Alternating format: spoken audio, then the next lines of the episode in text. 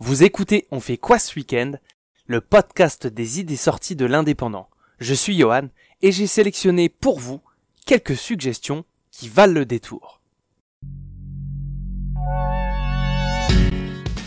Au moins deux ou trois fois par an, ça me plaît bien d'aller faire un tour du côté du parc des expositions de Perpignan. Ça tombe bien, puisque ce week-end se tiendra le salon Rêve d'intérieur qui va permettre à ma femme de se tenir au courant des dernières tendances en matière de déco d'intérieur.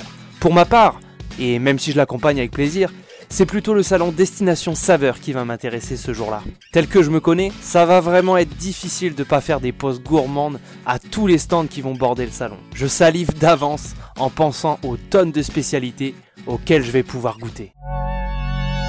Pour garder la santé et se vider la tête, rien de mieux que la course à pied.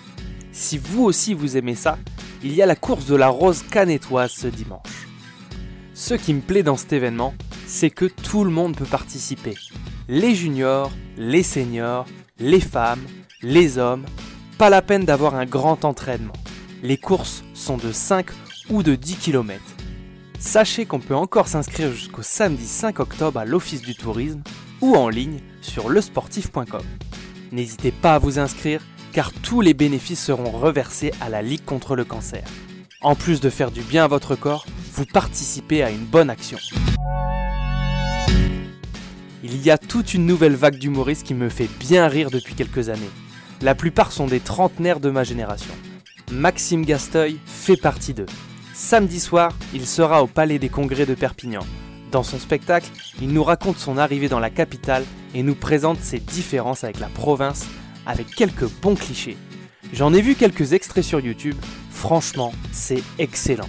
Si ça vous dit, il reste sûrement des places dans les points de vente habituels. Voilà, c'est tout pour cette semaine. Profitez de ceux qui vous entourent et surtout, sortez de chez vous. Retrouvez toutes nos idées de sortie sur l'indépendant.fr. Bon week-end et à la semaine prochaine.